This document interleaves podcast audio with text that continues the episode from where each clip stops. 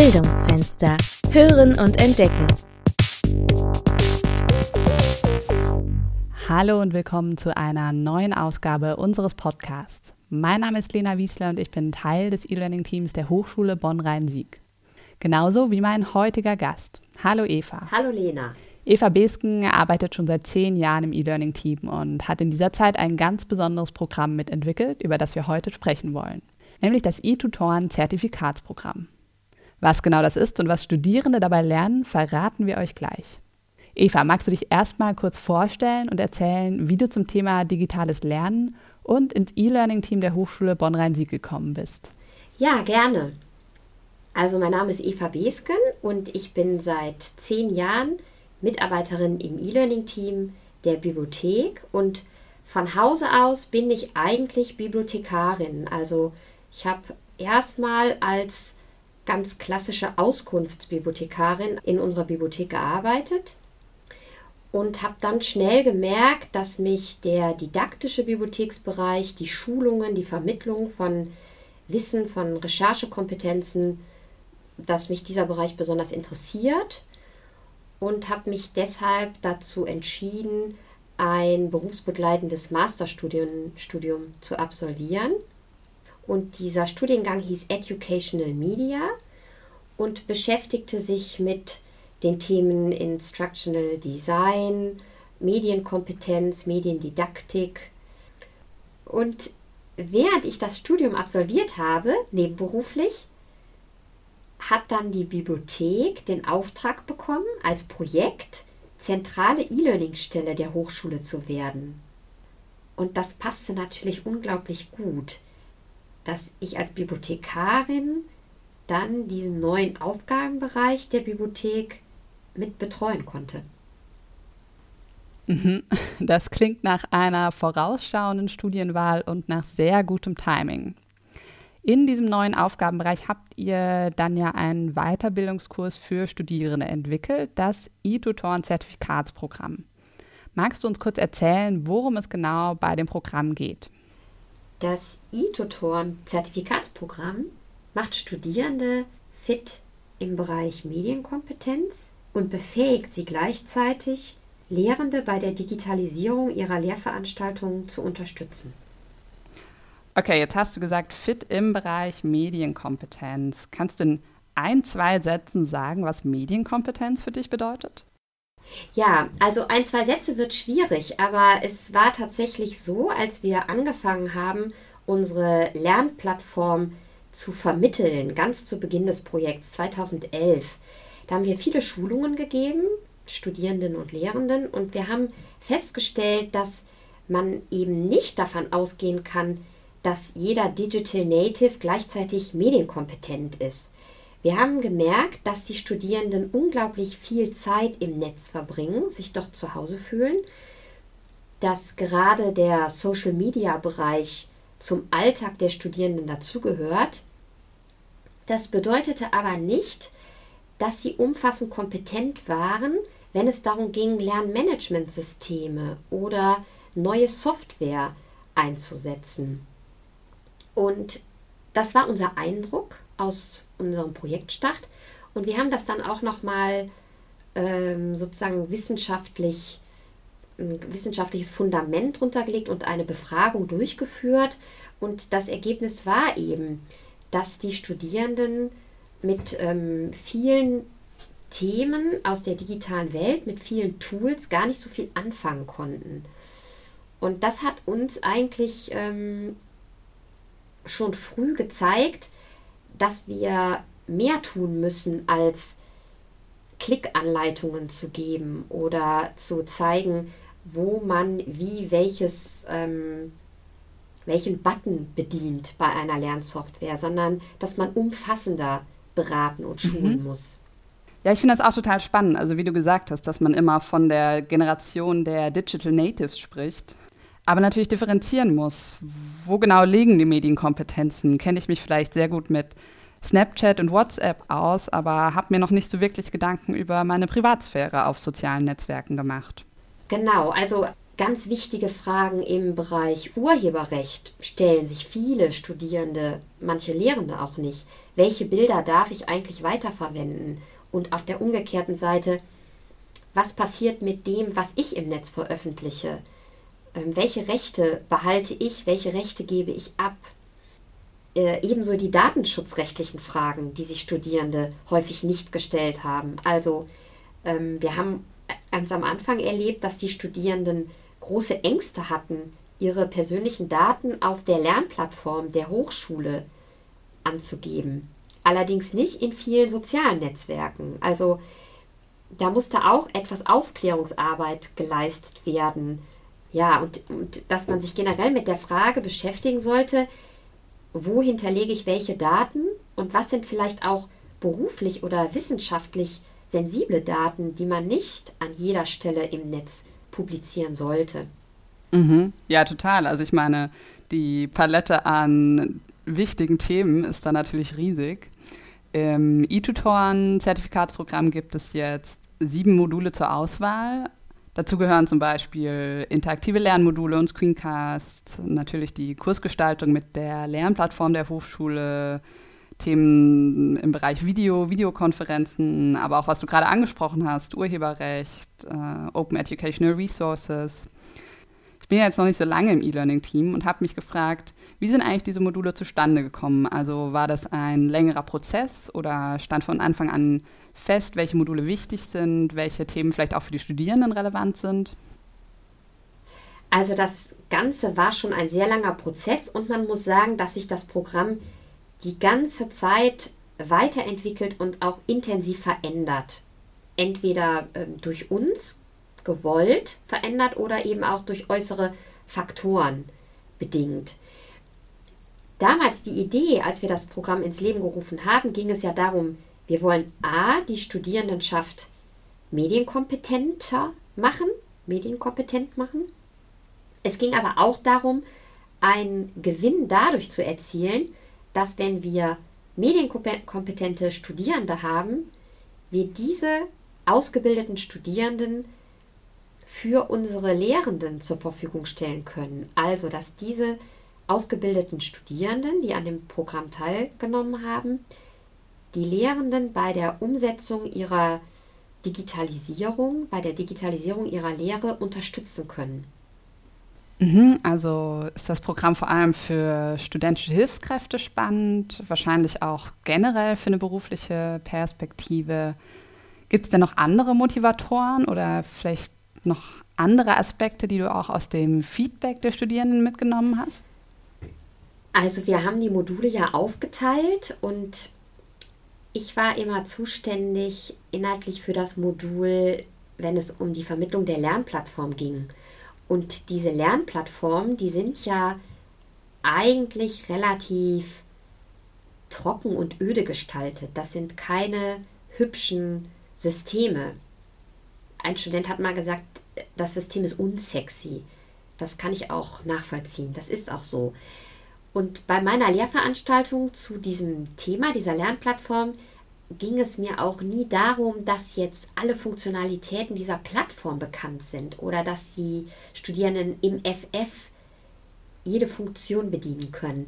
Ich wollte immer am Ende so einen Aha-Effekt erreichen, dass die Studierenden sehen, was kann mit dieser Plattform alles gemacht werden, weil die Studierenden das System ja nur als Rezipient kennenlernen. Sie sind der Student, der Dozent konzipiert den E-Learning-Kurs und der Student muss erstmal relativ viel schlucken, abrufen.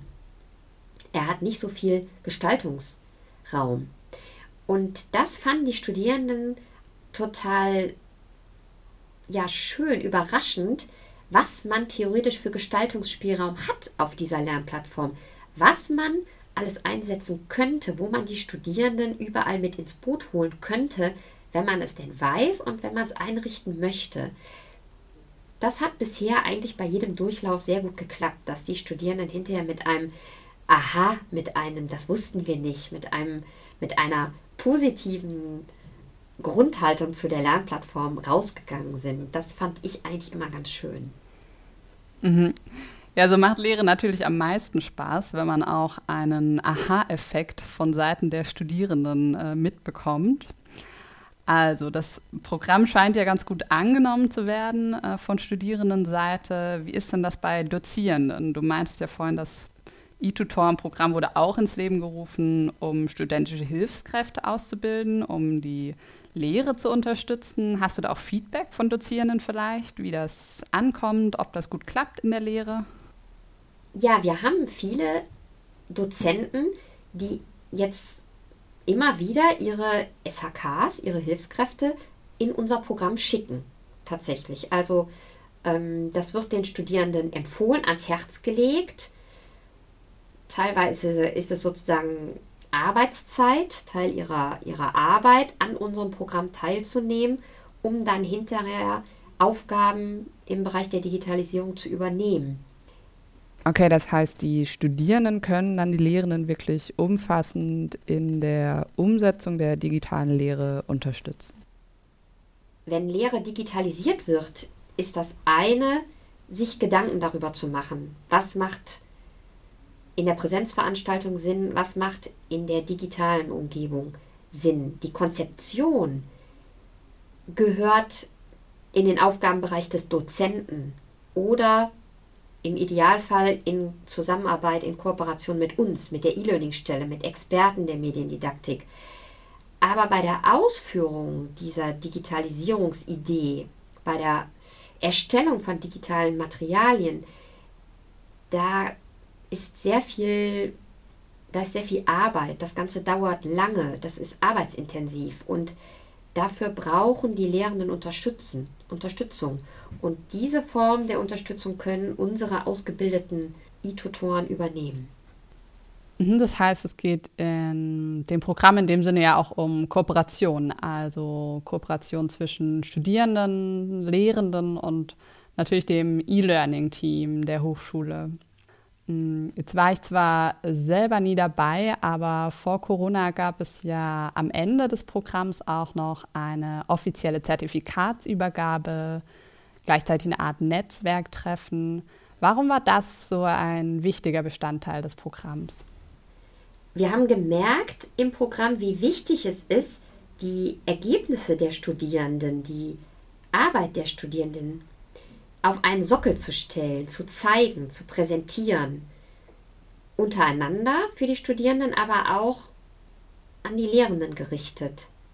Dass es gut ist, wenn man schöne Ergebnisse nicht in der Schublade liegen lässt, sondern präsentiert, auch wenn nicht alles perfekt ist. Aber das ist unsere Erfahrung, das Präsentieren, das Zeigen, der Stolz auf das Zertifikat, die Party. Mir war immer ganz wichtig, dass es Sekt gibt bei der Zertifikatsübergabe, dass es einen persönlichen, feierlichen Aspekt bekommt. Es wurden auch immer die alten Teilnehmerinnen und Teilnehmer dazu eingeladen dass man auch ähm, mit den Teilnehmern in Kontakt bleiben konnte. Und bekommst du das dann auch mit, dass die Teilnehmenden untereinander vernetzt bleiben, dass da auch wirklich langfristig was entsteht oder vielleicht auch, wie sie die erlernten Fähigkeiten weiter nutzen, beruflich nutzen? Ja, das ist äh, sehr schön. Also man bekommt natürlich oft mit, dass dann Teilnehmer, ähm, die bisher noch keinen SHK-Job hatten, danach einen bekommen das äh, bekommen wir mit. Das ist natürlich auch eine schöne Wertschätzung dann für die Studierenden. Und wir haben auch mitbekommen, ähm, dass das Green Office, was sich hier an der Hochschule etabliert hat, das hat vor einigen Jahren hat sich das gegründet und das wurde ähm, publiziert. Und als ich die Namen sah, der Gründungsmitglieder dieses Green Office, kannte ich alle Namen, weil alle waren an, bei diesem ersten oder zweiten E-Tutoren-Zertifikatsprogramm dabei gewesen. Also die hatten sich darüber wahrscheinlich auch kennengelernt und ausgetauscht. Das fand ich eigentlich auch ganz schön. Ja, das klingt total schön und ist ja auch toll, wenn die eigene Arbeit solche Früchte trägt. Jetzt muss man aber ja auch sagen, mit Corona findet das E-Tutoren-Zertifikatsprogramm zwar weiterhin statt, aber alles ist online. Ähm, man trifft sich nicht mehr persönlich. Die Abschlussfeier ist auch weggefallen im Sommersemester. Glaubst du, da fehlt den Studierenden was? Also dieser Austausch und Netzwerkcharakter, der jetzt verloren geht? Man sollte das meinen. Ne? Also mir würde etwas fehlen, mir wird etwas fehlen bei diesem ersten Durchlauf rein online. Den Studierenden fehlt es scheinbar nicht. Es wurde evaluiert und die Studierenden haben sich äußerst positiv über diese Entwicklung geäußert. Die Resonanz des Programms ist höher denn je, weil die Teilnahme so viel unkomplizierter ist für die Studierenden. Ja, das glaube ich. Es ist ja auch viel einfacher von zu Hause aus an den Modulen teilzunehmen, dass man nicht mehr extra in die Hochschule fahren muss. Das ist vielleicht auch was, was man abwägen muss in Zukunft. Macht man es wieder komplett in Präsenz, wenn es möglich ist, oder findet man vielleicht auch eine Mischform, in der man trotzdem die Flexibilität der Online-Angebote nutzt und dann aber gleichzeitig zum Abschluss vielleicht immer noch die Party mit Sekt äh, anbietet für die Teilnehmenden. Genau, man muss wirklich abwägen, was ist die Herausforderung der, der Veränderung. Das hat ja schon etwas damit zu tun, wenn man etwas lange so macht, dass es schwieriger wird, sich umzustellen. Das hat vielleicht auch was mit Alter zu tun, ist mein Verdacht. Aber dass das Programm immer wieder verändert wird, dass natürlich auch die Inhalte angepasst werden müssen, das finde ich ganz klar. Also man muss sich schon immer wieder hinterfragen bei so einem Zertifikatsprogramm. Man muss auf die Bedürfnisse der Studierenden eingehen, aber man muss sich auch, man muss auch gucken, wie sind die Bedürfnisse der Hochschule, was hat sich verändert, wenn plötzlich so viel Lehre im digitalen Raum stattfindet, was vorher nicht der Fall war, dann ist natürlich der Bereich der Online-Kommunikation, der Online-Konferenzen, dann sind diese Themen, haben einen viel höheren Stellenwert als noch vor zwei Jahren. Mhm, es bleibt also spannend, wie sich das E-Tutoren-Zertifikat weiterentwickelt und ich freue mich auch, wenn ich ein Teil dieser Entwicklung sein kann. Und jetzt möchte ich mit dir, Eva, zum Abschluss noch ein paar ganz schnelle, spontane Antworten sammeln. Und zwar fange ich einen Satz an und du beendest ihn dann mit dem, was dir als erstes einfällt, okay? Ja. Das beste E-Learning-Tool für mich ist so dynamisch, dass man sich jedes Jahr umgucken muss, was es Neues gibt.